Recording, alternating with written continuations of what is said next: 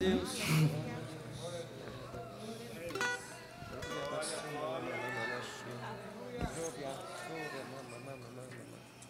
Pronto, obrigada. Vamos lá. Verônica, vamos lá, Carlinhos. Aqui, ó. Ó, chegou. Graça e paz, queridos. Amém. Vocês estão bem? Vai ficar melhor ainda, porque Amém. Deus tem uma palavra poderosa para as nossas vidas hoje. Amém. Carlinhos, Verônica, 42 anos de casados. três filhos e sete netos abençoados. Amém. Amém. Glória a Deus. Eu chamei ele, eu chamei ele, porque os anos de casado certinho, ele é quem sabe. Se, eu, se eu fosse dizer, ia ter algum, algum erro, então eu já sabia que ele saberia certinho. Amém? Pode colocar aí. Gente, nós temos sete netos. Temos um neto que tem um, um ano e meses. E ele se encontra hoje numa semi-intensiva. Mas eu sei que Deus está cuidando dele. E ele vai sair logo. Creio que amanhã ou depois ele vai para o quarto dele, ele vai para casa depois. E nós estamos crendo, estamos felizes porque ele está evoluindo bem. É uma, é uma pneumonia viral, mas para Deus nada é impossível. E ele é um menino forte, valente, um menino muito forte, um menino muito saudável. E sei que isso vem para tirar a paz, mas eu disse, Bruno, Rafaela, segura aí firme, está tudo bem. Deus está cuidando, não só dele, mas também de vocês. Amém? Então vamos, então vamos lá. Nós vamos falar hoje sobre casamento. E eu quero uma, uma confirmação aqui. Eu quero deixar as mulheres hoje afogueadas. Bora lá, mulheres. Mulheres hoje vão sair daqui como afogueadas. E os homens vão sair daqui românticos. Então vamos dizer: os homens vão sair daqui românticos. Não tem fogo se não tiver homem romântico.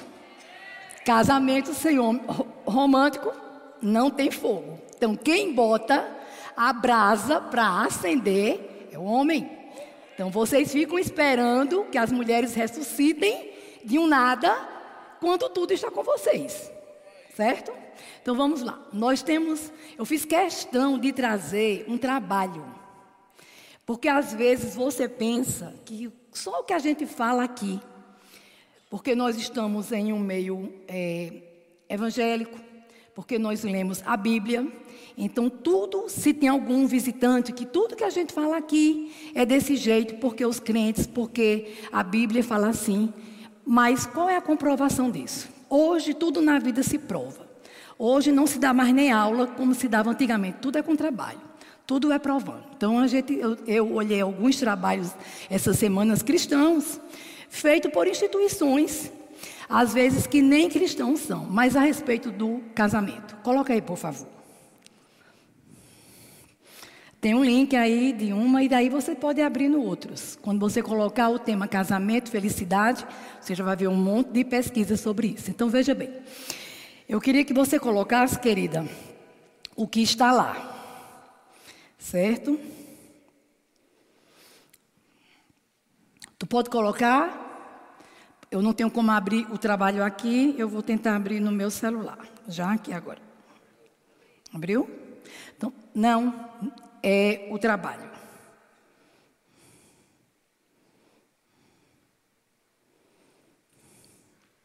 Então veja bem.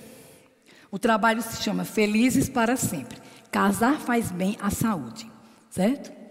É o tema que diz assim. E eu quero, e eu quero dizer, eu até coloquei no meu Instagram ontem, eu botei bastante sobre ele. O estudo avaliou que mais de um milhão em sete países europeus. Os casados, segundo os pesquisadores, vivem a cerca de 10 a 15% mais do que os que vivem sozinhos. Morar junto, porém, morar junto, porém, não parece ser tão bom para a saúde o quanto casar oficialmente. Ainda afirmam que o estresse pode aumentar o risco de diversos problemas e multiplicar as chances de separação para o casal. Filhos também não trazem tanta harmonia se o casal não tiver maturidade emocional para a chegada daquele bebê. É, por quê? Ele explica. Porque a mulher fica responsável por todas as coisas, em maior parte, e também trabalha fora. Em consonância com o acatado, um centro dos Estados Unidos mostrou que o casamento aumenta a expectativa de vida em até cinco anos. E tratamentos bem-sucedidos, como o câncer, são mais frequentes entre casados. Já pessoas não casadas são hospitalizadas mais vezes. É, tá passando? Deu certo passar o trabalho? A reportagem diz: casar faz bem. Mostra que hoje, considerando que a preocupação com a carreira é, e outras outras coisas, mas que casamento ainda está na moda. Certo? Nasce e começa vivenciando a intimidade com a mãe. E foi, e foi visto que, fora essa relação materna, a única relação afetiva, efetiva na vida de um ser humano é o casamento. Se o casamento não é saudável, a pesquisa se perde, porque na verdade o estresse é um dos fatores que levam a adoecer.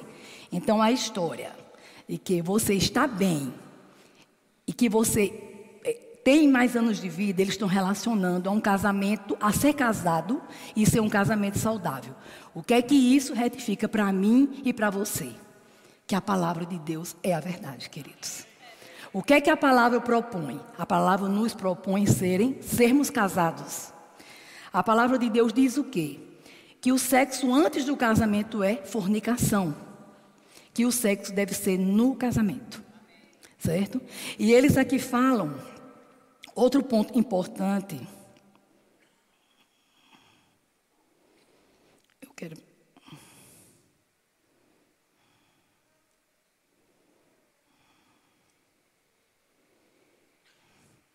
Para a mulher, o casamento, o casamento gera mais estresse do que o homem, pois ela tem obrigações, principalmente porque ela acumula funções como dona de casa, mãe profissional, chegada de filhos. Os casais deveriam se preparar para ter o seu primeiro filho. A rotina muda e a demanda que a criança traz é grande para ambos, principalmente para a mãe. O melhor momento seria que esse casal estivesse amadurecido e que tivesse planejado. Então, eles falam que muitos casais optam por não ter filhos e o trabalho ainda questiona como seria, como será a velhice deles. Mostrando que casais que têm filhos vão se, vão se sair melhor. Por quê? Quando nós somos novos, nós criamos os nossos filhos. Quando nós envelhecemos, os filhos, na maioria das vezes, cuidam de nós.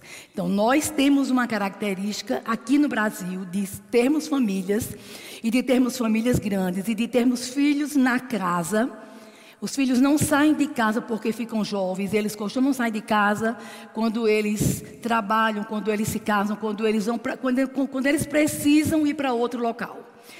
Quando os filhos moram conosco, estudam, eles ainda permanecem em nossas casas. Nossos filhos saem, na maioria das vezes, principalmente na nossa região, quando eles vão estudar fora, quando eles vão trabalhar ou quando eles se casam.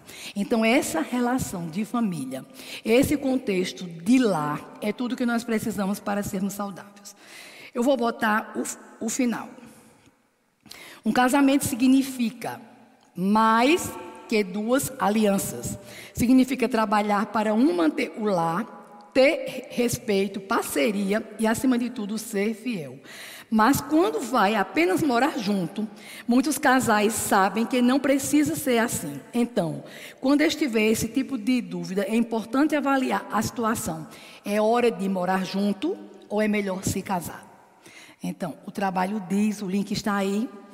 E ele dá todas as referências em que melhor é ser casado, que melhor é ser dois. E por que casar oficialmente? Porque o casamento oficial, Jesus já mostrou lá no passado, certo? Que protegia a família, que protegia a mulher.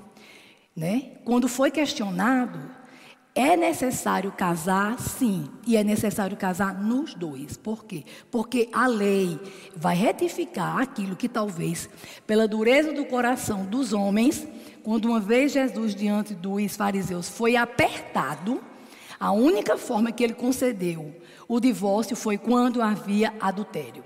Então é por conta disso que Jesus, conhecendo a natureza humana, é que ele retificou o casamento. E o casamento deve ser civil e, e religioso, certo? Isso, isso, isso nos mostra, queridos, que por mais que a ciência avance, a ciência não vai dizer nada mais do que aquilo que Deus já disse para a gente. Nada mais. A ciência pode evoluir quando a gente pensa em qualidade de vida. Em Êxodos, Jesus já tinha feito essa qualidade de vida.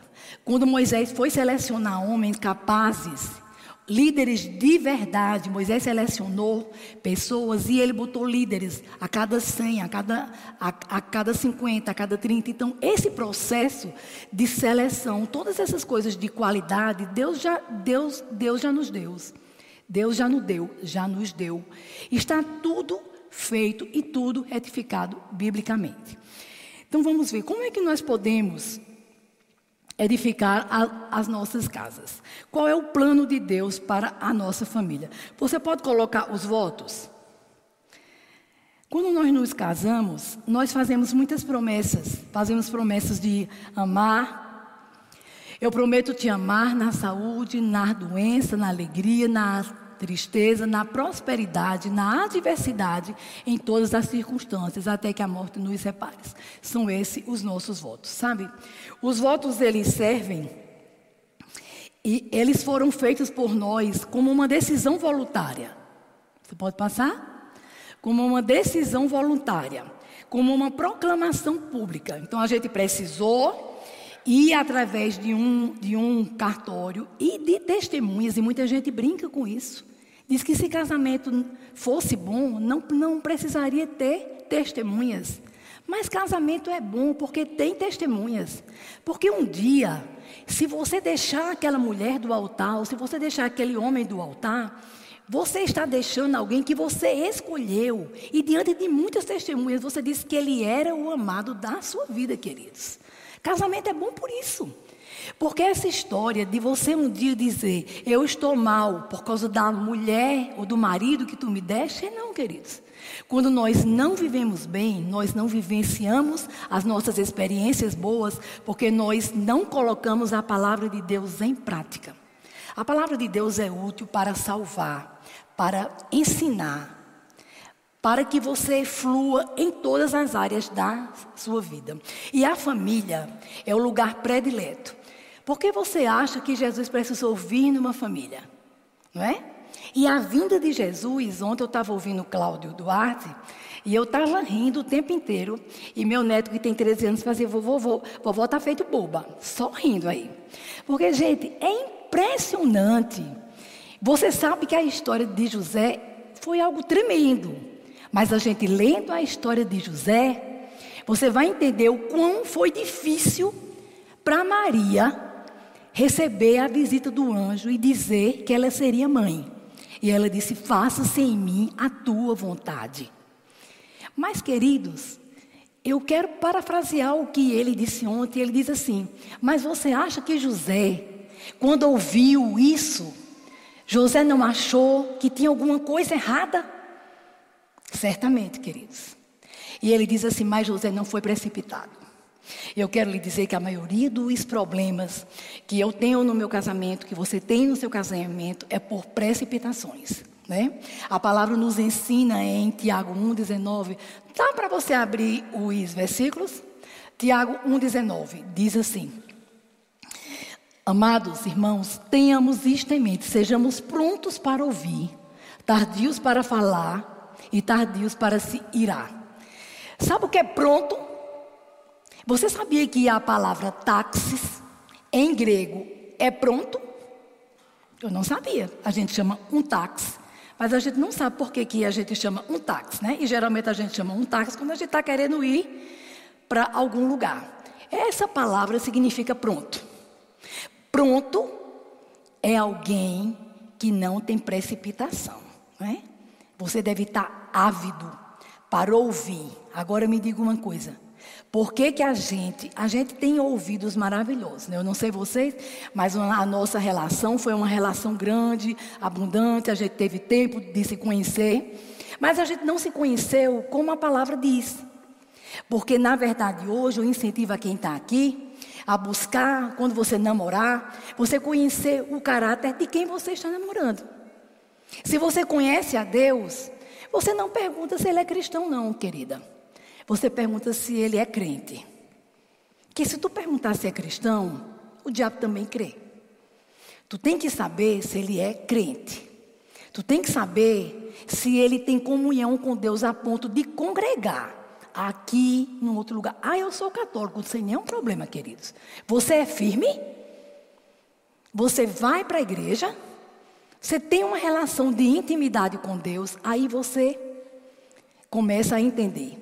Uma das coisas que a gente tem que fazer, e a gente como pais, eu digo a gente porque eu me incluo nisso, às vezes a gente interfere pouco nos namoros dos nossos filhos. Pouco. Mas quando você tiver discernimento que aquele namoro não é de Deus, intervenha. Por quê? Porque um namoro ruim é um casamento trágico. Durante o namoro ela é só ruim, mas o casamento vai ser trágico. E o mais, o mais interessante disso é que a gente tem que entender por que, que as nossas vidas precisam fluir. Porque quando a gente faz aquele, quando a gente tem aquela declaração em que a gente vai ser fiel, que a gente vai caminhar perante isso, a gente não espera nunca. A gente, a, a gente faz expectativa de uma pessoa, segundo o pastor Josué, a gente não deveria fazer tantas expectativas de vir uma pessoa pronta, não é? A gente acha que vai ter um marido pronto, que vai ter uma pessoa que vai satisfazer todos os nossos desejos. Mas a gente vai pegar alguém, pelo menos se você pegar alguém que tenha coerência, já é muito bom.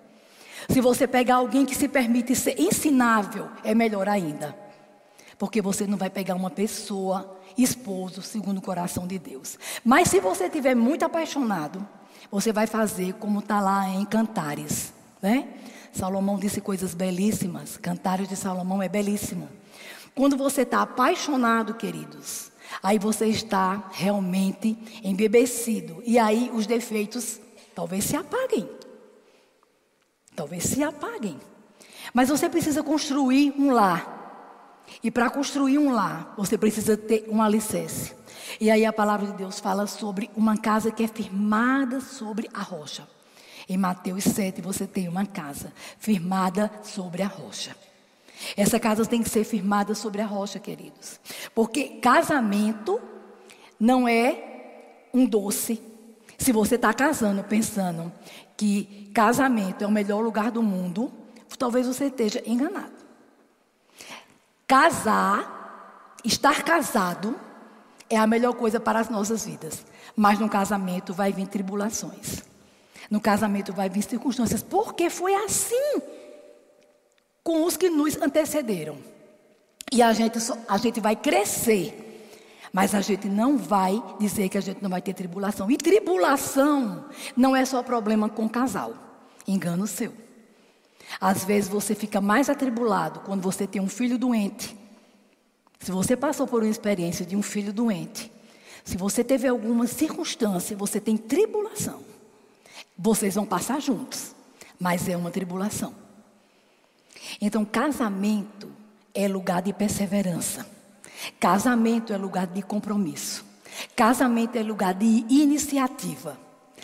Casa, lá, é lugar de aconchego, queridos. Era assim que deveria ser. É assim que deve ser.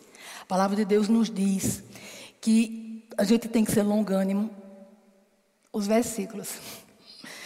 Que a gente tem que ser longânimo, paciente.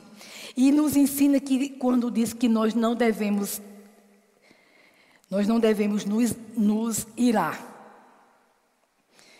Vamos ler Tessalonicenses 4, 3 a 8 ver se ela coloca.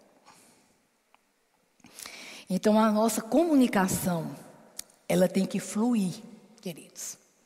A melhor maneira de uma comunicação fluir no casamento é você se manter transparente. Vejam que quando os dois em Gênesis estavam nus, lá em Gênesis 2, 18, diz que eles estavam nus. Nós vamos ler. É, eles não, essa, essa nudez não é uma nudez de roupa. Eles estavam sem roupa. Mas é uma nudez de caráter. É uma nudez de alma. É uma nudez de é, humildade. É uma nudez de transparência. Não havia vergonha, não havia constrangimento, porque não havia pecado. E eles estavam diante de Deus e eles eram todos um, da, daquela forma que eles estavam ali. Só depois que eles pecaram, eles se sentiram nus. E aí eles têm, eles têm que se esconder. Aí eles se afastam de Deus. E a relação que a gente tem que ter com o nosso cônjuge é de intimidade. É nessa dimensão. Um casamento tem que ter transparência. Um casamento tem que ter verdade.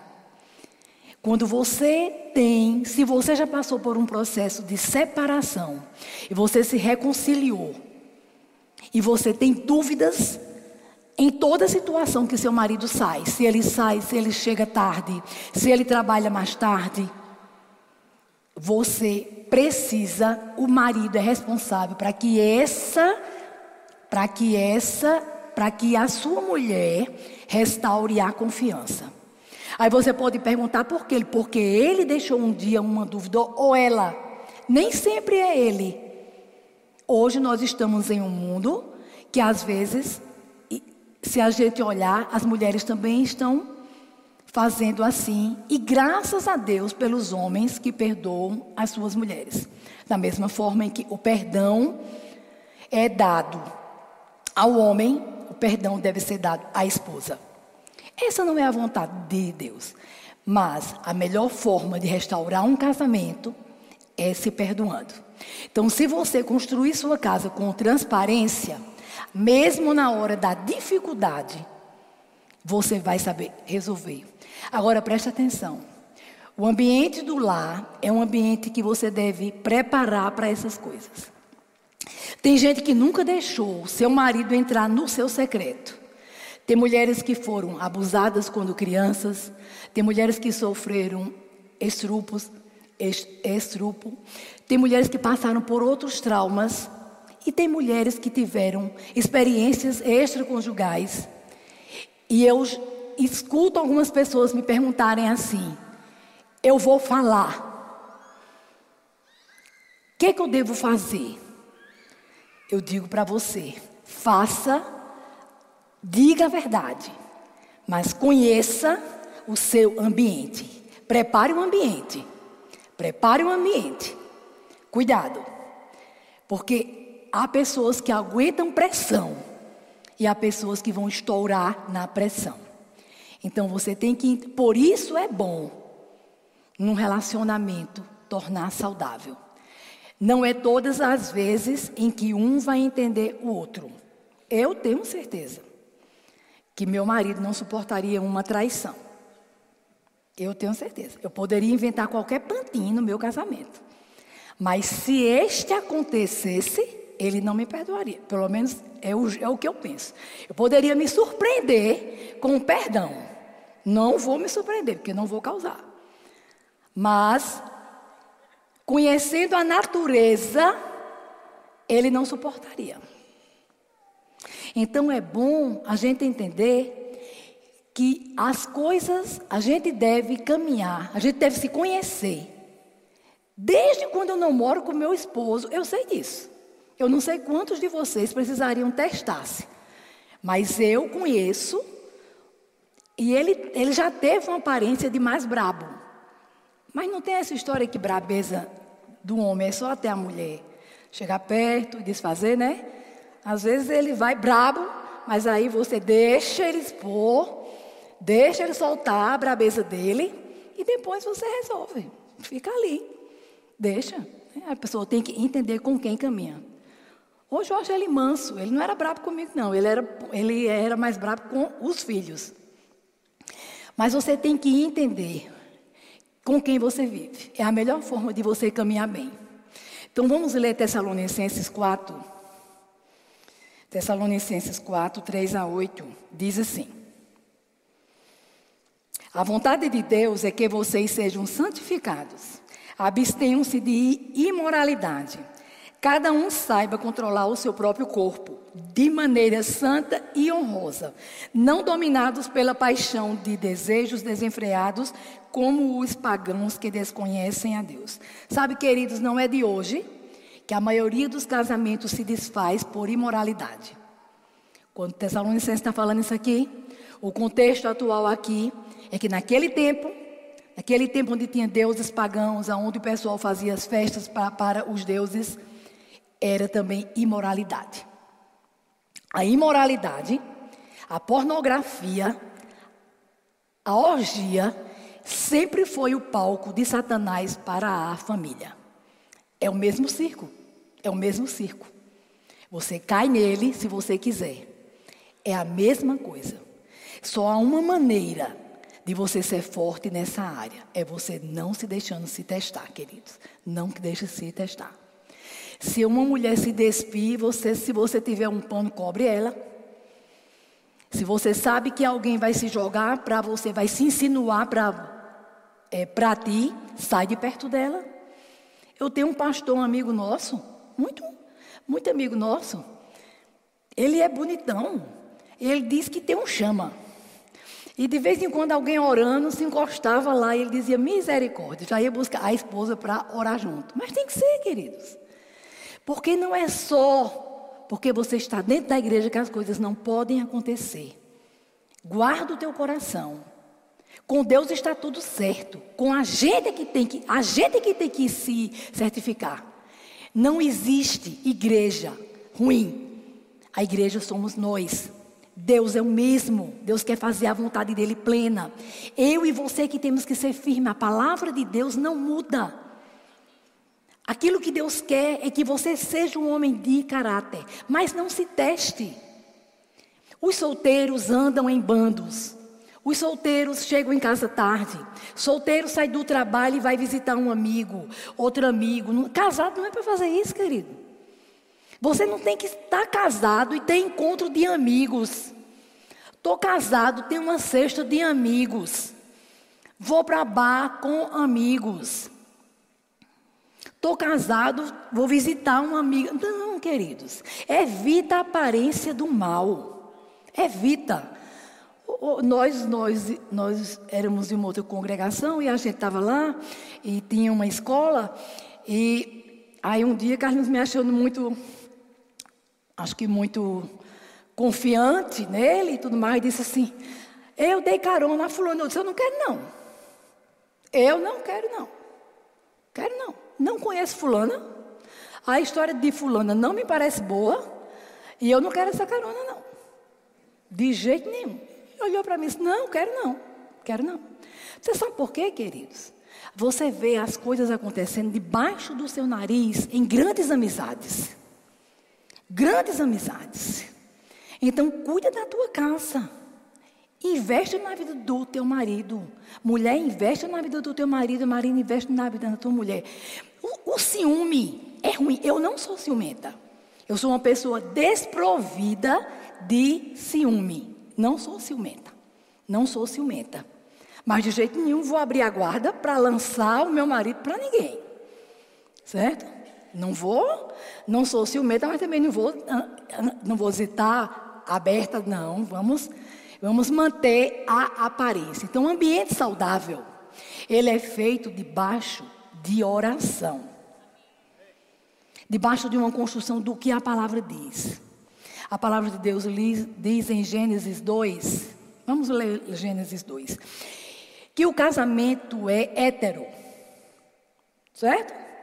Casamento com Deus é um casamento heterossexual. Deus nos fez homem, Deus nos fez homem e nos fez mulheres. Gênesis 2, Vamos lá para o início.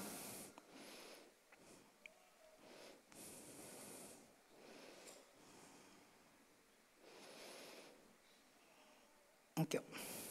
Então Deus fez o homem cair num sono profundo, e enquanto ele dormia, tirou-lhe de uma costela, fechando o lugar com carne. Com a costela que havia tirado o homem, o Senhor fez a mulher e levou até ele e disse: Esta então é, disse ao homem: Esta é osso dos, dos, dos seus ossos e carne da minha carne, e será chamada mulher, porque do homem foi tirada. Então, mulher. Todo mundo já sabe que a palavra de Deus diz que o homem é o sacerdote, que a mulher é a, tem o privilégio de ser virtuosa, abençoadora, auxiliadora, submissão. Essa palavra tem muitas conotações, mas é porque ela está ao lado da missão dele. Então a mulher está do lado da missão. Queridos, todos nós sabemos disso. Mas eu não sei por que problema, você sabe, eu sei disso. E em casa, às vezes, a gente quer mudar a situação. Às vezes você vê em casa mulheres dominando o lar, sabe? Deixa eu te dizer uma coisa: tem coisas que Deus vai cobrar do homem. Quem vai em casa o sacerdócio do lar com a palavra é o homem. Ele é o cabeça. Hoje a mulher trabalha e o homem, os dois são provedores, mas não, se faltar, Deus vai cobrar a provisão do homem, queridos. Ele é o provedor, ele é o sacerdote. Ele, como cabeça, é quem vigia. Então, tem coisas que às vezes a mulher está preocupada, mas o homem tem que dar o tom dos filhos na casa. Vigiar. Sabe, sabe o que é vigiar hoje? Vigiar hoje talvez seja você pegar o celular de seu filho sem, sem dar nem um tempinho a ele e olhar o que está acontecendo. Porque hoje, tudo está aqui, tudo. Você não tem pornografia mais como tinha antes, de revista. Nem sei mais se tem essas revistas, essas bancas vendendo, se, se ainda tinha aquilo que era tão comum. As mulheres faz, vend, vendiam, era 50 mil, umas poses. Nem sei, porque hoje são as meninas das escolas que tiram a roupa para os nossos filhos. Hoje é assim, queridos. Hoje são as meninas nas escolas que abrem em casa o computador e, e, se, e, se, e se mostram e o sexo passa a ser virtual. Então preste atenção. Isso é construção de uma casa. Mulher é auxiliadora. O homem é o sacerdote. Então, se você está aqui, é uma grande oportunidade. Se seu marido está em casa, mesmo sem ele conhecer a palavra, o homem tem liderança, queridos. Deixa ele liderar. Ora por ele.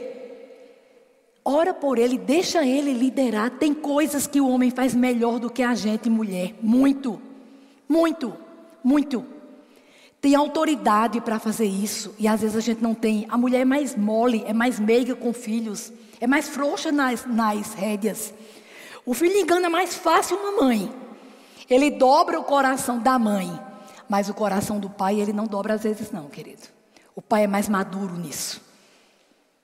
Então deixa o teu marido exercer a autoridade do lar. Seja aquela mulher submissa na, na missão e não destrói o que ele faz.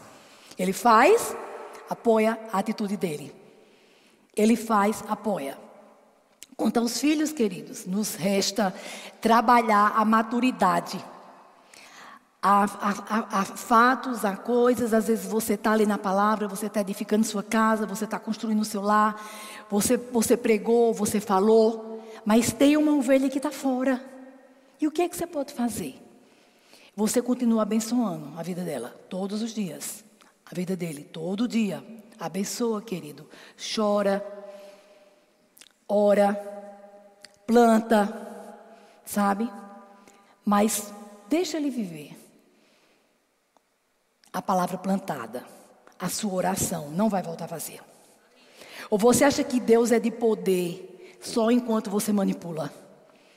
Olha, na, na, no, no casamento, quando Jesus foi ali, no, ali naquele casamento, Jesus fez algo que não foi só para aquele dia. Jesus foi no momento certo. Há um momento certo do seu choro, das suas lágrimas, daquilo que você planta, daquilo que você semeia em casa, você colher. Há um momento certo. Deus não tardará, queridos. Deus não é um Deus que vai tardar as suas lutas pelos seus filhos, o seu choro, as suas necessidades. Deus vai operar. Às vezes a gente se inquieta, acha tardio, acha demorado. Mas o Senhor diz assim: Eu não posso arrebentar corações. Mas na hora em que a porta se abrir, Deus vai entrar. Deixa eu te dizer uma coisa que me veio agora no meu coração. Casamento é lugar de uma só porta. Você está vendo aqui na igreja que você entrou e você tem diversas portas. A Anvisa, a Gevisa, seja quem for, quando foi construído esse prédio, ela exige que tenha portas de emergências para saída. Casamento não tem isso. Casamento, você entrou com Deus, a palavra diz que a porta é a do céu, é para cima. É até que a morte os separe. Não tem porta na terra para casamento. Isso é invenção de homens. Isso é buraco de homens. A emergência que você tem com Deus no, no seu casamento é oração. Dobra o joelho. Tem conflito, tem necessidade, tem dor. Dobra teu joelho, que Deus vai fazer acontecer. Dizer para você que a coisa mais fácil do mundo, a coisa mais fácil é o homem é você, mulher, conquistar o coração do seu marido. Vocês sabiam disso? Coração do homem é fácil de ser conquistado. Fácil, fácil. A palavra diz que a mulher é virtuosa. Eu até separei aqui, ó. Eu vou até colocar do jeito que eu coloquei. A mulher virtuosa, ela se relaciona bem com seu marido. Como? Ela é confiável. Vocês lembram lá o texto? Provérbios 31. Ela é estável emocionalmente. Ela lhe faz bem e nunca faz mal. Ela é a alavanca dele. Ela ama o seu marido. Preste atenção. Aí você pode dizer: Ah, eu não sou assim. Eu também não sou. Isso tudo que está aqui. Mas eu sou uma parte. E eu posso crer para ser todo. Certo? Quando a gente está aqui falando, a gente está falando sobre aquilo que Deus quer para mim e para você. Se nós fôssemos perfeitos, eu não, eu acho que tem gente que é bem casado, que nunca sofreu traumas, que nunca sofreu danos. Eu louvo a Deus pela sua vida assim, queridos. Eu louvo a Deus. Eu não alcancei um casamento assim. E não foi só por nós. Nós estamos bem, nos entendemos bem há muitos anos. Nós temos nossas desavenças, temos às vezes problemas mais externos. Problemas externos interferem na sua vida conjugal. Interfere. Mãe só está bem quando está tudo bem com o filho. Mãe é feito galinha. Bota tudo debaixo dela. E bota, aí bota filho, agora eu boto neto, agora eu boto tudo embaixo. Certo? Então, se tiver tudo bem, aí você está bem. Às vezes isso é ruim. Você precisa aprender a deixar que os filhos tenham a sua vida, mas é o coração. O coração de quem ama, cuida, trata, quer, quer que todos estejam bem. O pai é mais prático, é mais fácil para ele. Deixa eles viverem a vida deles. Eles precisam ter os dramas, os traumas deles, precisam ir. Mas a mulher não. Aí a mulher está sempre ali. Não, mas nós podemos fazer isso. Mas a gente ainda pode fazer isso. E às vezes a gente recua porque sabe que ele tem a razão. Eu tenho uma filha que morou conosco e ela saiu esses dias para a casa dela. eu tinha dois netos que moravam conosco. E ela dizia que eu pensava que a menina já era minha. E ela saiu e eu estava pronta. Antes dela sair, acho que dois ou três meses, eu já sofri.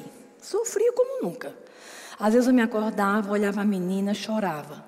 A menina dormia comigo, às vezes eu beijava a menina a noite inteira. Fazia, meu Deus, como é que vai ser minha vida? Queridos, faz uma semana, uns dez dias que minha filha saiu. Eu dormi todas as noites. Eu não tive nenhuma crise de pânico, de ausência, nada. Eu tenho sede que tudo esteja bem e de ajudar. Agora de noite, antes dela, de a gente vir para cá, ela entrou lá em casa e disse: Não vai ver Duda, não. Ela estava dormindo no carro, eu fui, beijei, abracei. Ela disse, aí ela se acordou: Vovó, eu vou ficar com você, senão vovó vai pregar. Vá jantar, deixa meu prato, que eu vou jantar com você mais tarde, certo? Então, queridos, é assim. Deus nos prepara. Agora, eu, eu, eu fiquei surpresa, não sei porquê. Porque nós somos mulheres fortes. A nossa vontade, o nosso desejo é de juntar, é de guardar. Mas na, na, na, verdade, o que toda mãe quer é que seu filho viva a sua vida e que viva bem, que viva melhor do que a gente viva. E agora eu quero falar de uma coisa muito importante, que está ligado a gente, a intimidade. Intimidade está ligado, queridos, à sexualidade. Porque não existe sexualidade sem intimidade, né? Eu disse aqui que a gente ia sair afogueadas. Então, deixa eu dizer para você que sexo é travessia de uma vida. E eu recomendo a vocês, maridos, a fazerem algo que é extremamente proveitoso: serem românticos. Elogiem as suas mulheres. Perceba na sua mulher, como lá em Cantares 4 diz, perceba nas suas mulheres. Salomão disse assim, ó, vamos lá ver? Cantares 4. Você pode colocar? Você é um jardim fechado, minha irmã, minha noiva, você é nascente fechada. Mas tem muito mais. Cantares 4 é tremendo. Ele está dizendo que essa mulher é dele, queridos. Você é minha. Ele, ele comparou ela a um jardim. É tremendo você olhar aqui em Cantares. Eu estava dizendo, eu, tinha, eu tenho um, um professor, ele já é falecido, e ele dizia que a mulher, o perfume da mulher genital, tem mais de 600 fragrâncias. E, gente, e ele dizia: não sei por que os cosméticos ainda não descobriu a fonte de perfume que a mulher tem. Aí, eu dizia, aí a gente dizia, professor, nenhum presta. Nenhum desses perfumes se aproveita. Ele disse: vocês quem pensam? O homem é atraído pelo cheiro natural de vocês, mulheres. Mulher minha não usa perfume íntimo. O homem espera e deseja o cheiro da sua mulher. Vocês mulheres não sabem como conquistar a gente. Você precisa só estar limpa. Mas ele disse: não é para botar perfume na região genital. A região genital é uma região que exala o odor e o prazer que conquista o seu marido. Assim como a mulher tem o seu perfume, o homem tem o seu perfume. As mulheres gostam, eu não sei vocês, mas eu, eu entendo que as mulheres gostam do perfume do pescoço do seu marido. Mulher gosta de marido perfumado, cheiroso, limpo. Então, os maridos devem estar tomados banho para ter uma relação com sua mulher. É agradável, certo? É agradável que todos os dois estejam limpos. Mas a mulher dificilmente ela sua mais. A mulher sua menos, a mulher transpira menos. E a mulher exala o bom perfume, como o meu professor diz, né? Eu creio que se é opinião de um homem, realmente é. Agora veja bem, sexo é travessia. Sexo é aquilo que você precisa. Sexo é o dia a dia. A sexualidade transpassa o sexo. A melhor forma de você que tem receio de filhos homossexuais, transexuais, nenhum desses trans ou homo dessas fobias tem natureza comprovada de doença. É invenção, não é provado. Certo? Então, se você tem receio dessas coisas, o melhor lugar de você tratar a sexualidade é na sua casa, não é na escola. Já não era, imagine hoje. Não é mais. É na sua casa. Sabe como é que um pai ensina a um filho e a uma filha ser sexualmente saudável? Quando ele vê a relação com a mãe ou com o pai. Ele precisa ver a maneira que vocês se unem, que vocês se beijam, que vocês se tratam. Eu não estou falando em sexo, Estou falando em sexualidade. Naquilo que você amanhece o dia. E aí o marido beija a sua mulher, encontra a sua mulher, vai sair, se cumprimenta. Gente, a gente não costuma fazer isso. Lá em casa eu não costumo fazer mais isso assim, não. Mas é necessário, é bom. É bom que você, ao sair, faça isso. Criança olha e criança diz, criança conta tudo. Criança vê tudo. Quanto menorzinho, melhor. Se ele vê papai beijando mamãe, mamãe beijando papai, ele vai sair de casa vendo isso.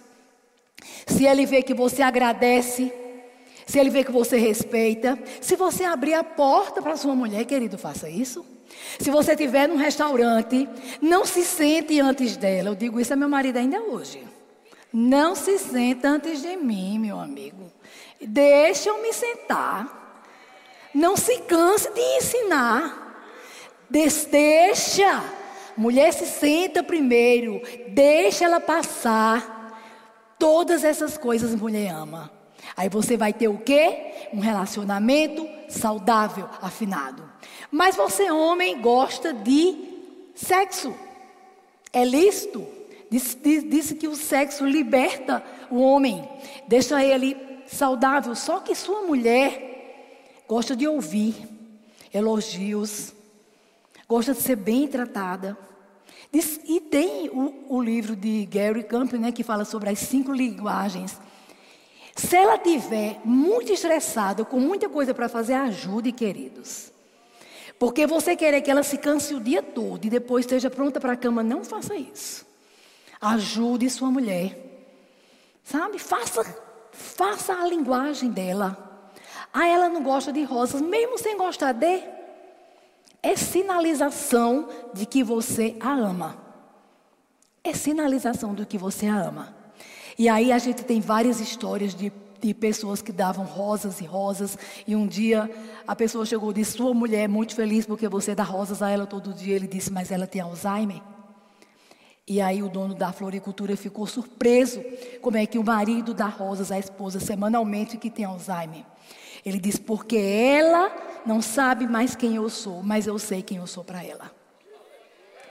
Sabe, queridos, você sabe que a mulher construiu em sua vida. Eu tenho uma amiga, muito. Eu não sabia que ela era tão bem casada. E deixa eu te dizer uma coisa: o marido dela não era, não estava aqui nesse contexto nosso todos os dias. Ela tem uma síndrome chamada ela. Ela, ela, ela ainda comanda a casa, a íris com os olhos. Tem um sistema e ela age assim. Este homem é um exemplo, um exemplo de amor, de dedicação, de choro, de pranto por esta mulher. A família queria trazer ela para morar em Campina, porque todo mundo morava aqui. Ele disse: Não, eu tomo conta dela aqui onde eu moro. Eu não vou me separar dela. Sabe, queridos, a gente precisa ser assim ser unidos de alma, unidos de alma, unidos de espírito e não só de corpos. Corpos é muito fácil, querido. União de corpos não resulta em muita coisa, não. União de corpos não sustenta a briga no outro dia. Enquanto você é apaixonado, você pensa que domina, que aquele sexo vai dominar, é só um tempo. Se, não se domina homem no sexo. Sexo não é para dominar os homens. Sexo é uma dádiva de Deus, é um prazer. E se você ceder a muitas coisas, pensando nisso, você também está enganada. No começo tudo parece dar certo, depois tudo fica do mesmo jeito. Decida a vida sexual sua, segundo aquilo que você constrói na sua intimidade. Você, ele e Deus. Saiba que o que vai determinar o comportamento do seu lar é o que Deus determina. Não se iluda. Não são as travessuras, os grandes orgasmos. Hoje a gente tem, hoje a mídia ensina um sexo performático. O homem cobra resultados, as mulheres cobram intimidade, as mulheres cobram satisfação. Essa é a grande luta. Por que, que o homem às vezes diz, mas essa mulher não me ama? Porque você deixou lá no passado as carícias, a atenção a ela, a honra, o respeito. E você acha que simplesmente você está fazendo a feira, colocando em casa, vindo para casa, mas não é mais companhia. Você acha que está sendo um grande homem? Deixa eu te dizer, a mulher não mudou. Ela é a mulher da sua mocidade. A gente pode envelhecer por fora, mas quando você tem a mente de Cristo, quando você é restaurada, e eu espero que nós aqui não tenhamos Alzheimer nunca. Você continua pensando, olhando, e tem coisas que você se cala, mas que você espera. Você espera romantismo. Você espera alguém que lhe, que lhe elogie. Você espera um prazer no seu ouvido, alguém que construa, alguém que esteja atento à sua vida. Porque o sexo não vai lhe trazer isso. Eu já tive doença, eu já fiquei doente algumas vezes, de, tive hérnia, precisei ficar em casa um, até meses, naquele tempo era assim. E eu fiquei em casa e eu provei um pouco o que era ter um marido atento às minhas necessidades. Eu tive filhos que estavam atentos às minhas necessidades. Passei um outro processo, um outro tempo, e fiquei maravilhada com a igreja, os amigos, os filhos. E quero dizer para você que a melhor coisa do mundo, a gente poderia estar falando aqui sobre os hormônios. O que é que você acha que a menopausa muda? Muda sim. Eu deixei um vídeo, acho que o vídeo sai hoje, eu mandei o menino editar, sobre isso. Sabe? A intimidade, a travessia, ela também dá lugar a uma outra coisa. Existe algo que se chama, é, o sexo ele pode ser é, prazeroso, mas ele pode ser também afetivo. A sexualidade ela se divide. Nós temos, nós vamos ter problema ao longo do tempo em um sexo prazeroso. Mas a afetividade ela não muda, essa se constrói. E é aí onde Deus planta, e é aí é onde você pode estar tranquilo, porque você está debaixo da graça de Deus. Espero que você leve para casa hoje isso que você tem que ser, uma mulher virtuosa, uma mulher atenta aos seus filhos, à, sua própria causa, a você. E que o marido não esqueça. Se você quer ter uma mulher quente, como você diz, plante nela, invista nela. Seja um homem romântico, seja um homem dedicado, seja um homem atencioso. E não esquece, querido, esse recado não é mais para você, é para o meu marido. Faça a cadeira para ela todas as vezes que ela estiver de pé. Obrigada.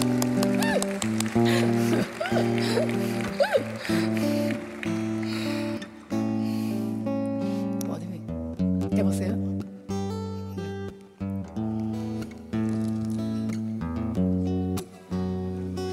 Glória a Deus. Vem para cá, meu filho.